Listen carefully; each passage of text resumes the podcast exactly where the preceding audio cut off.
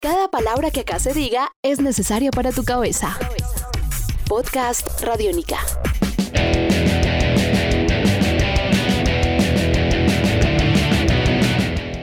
Hola, ¿cómo están? Sean bienvenidos a Podcast Radiónica.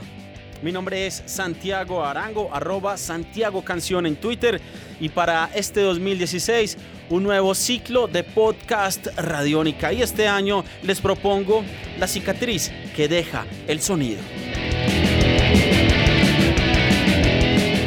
Ustedes dirán, pero ¿cómo así que la cicatriz que deja el sonido? Pues les cuento. Es algo así como que las experiencias que tenemos nosotros con la música, con las canciones, en un concierto, una canción que nos dedica. ¿Y por qué es así? Porque el sonido nos marca, podríamos decir, casi que como un tatuaje que no se puede borrar. Y nos marca el sonido de múltiples maneras y en distintos contextos. Piensen en el trabajo, como oyentes, como músicos o productores, también en el amor, a quien no le han dedicado una canción que lo marca, una canción inspiradora. También desde el dolor, cuando se va a un ser amado, de una canción que siempre nos recuerda a esa persona.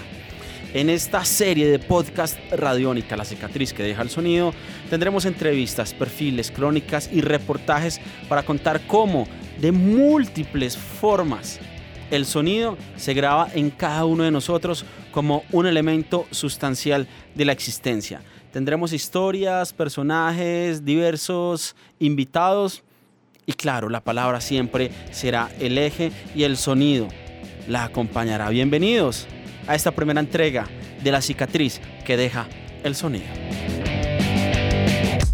Estás escuchando Podcast Radiónica.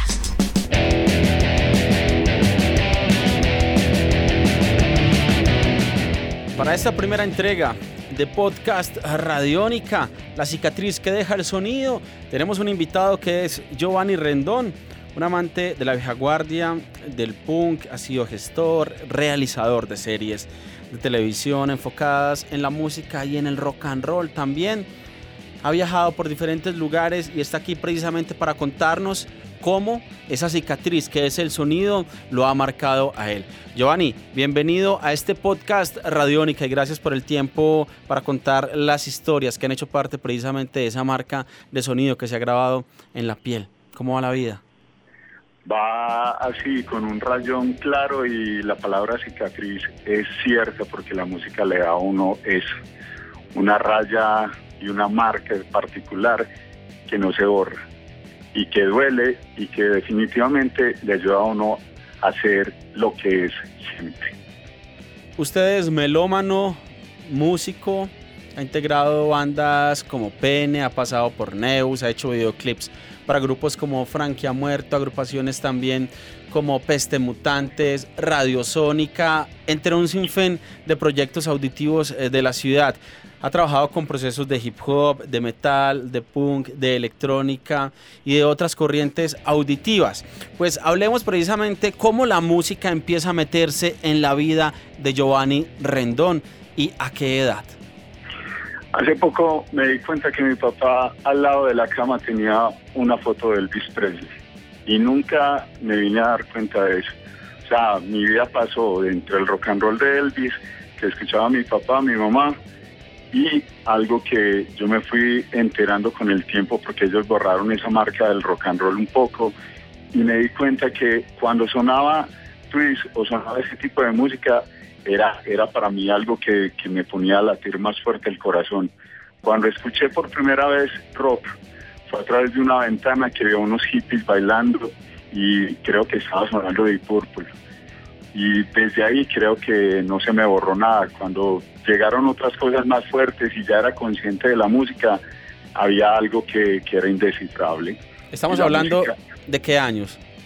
Estamos hablando aproximadamente cuando era muy niño, desde el 76 más o menos, empecé a ver cosas eh, raras, que eran, por ejemplo, los hippies de pelo largo que se parchaban cerca de la casa de la abuelita.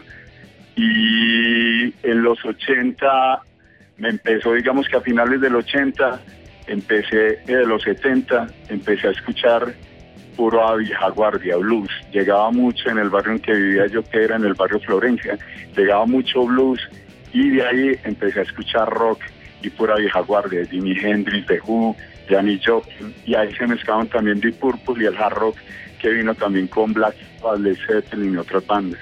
Giovanni, ¿cómo la música marca a una ciudad, en el caso particular de Medellín? Yo creo que la música en Medellín, digamos que, que es particular porque Medellín adopta los sonidos y se vuelve de, nichos y se vuelve de, peleas.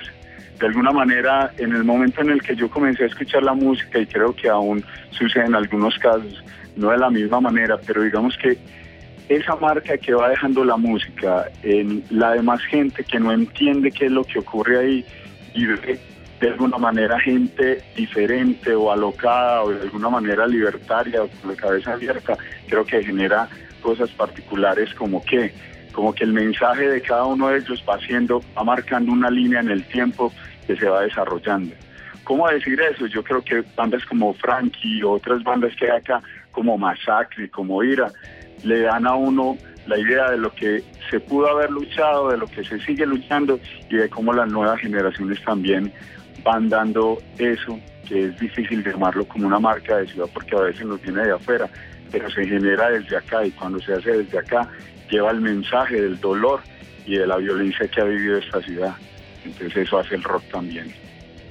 Giovanni, para finalizar, una canción, y quiero que sea muy puntual, por favor, que le cuente a toda la gente que escucha este podcast Radiónica, una canción que a usted lo ha marcado. Cuéntenos, ¿cómo lo ha marcado y qué canción ha sido esa? Para mí una canción de los Sex Pistols que hace poco oí y se llama The Stopping Stone, parando, o sea, es un asunto de cómo esas piedras rodantes que, había marcado el rock de alguna manera en un tiempo ahora se vuelven otra marca y es que cada generación, cada, cada género trae una locura diferente y trae una necesidad diferente para decir y para explotar en su hacer creativo. De Stopping son de los espíritus. Un nuevo universo sonoro por recorrer. Podcast Radiónica.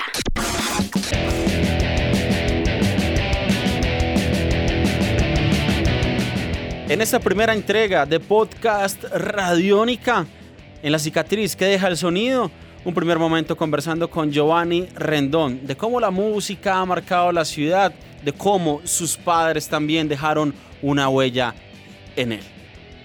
Mi nombre es Santiago Arango, podcast Radiónica, la cicatriz que deja el sonido.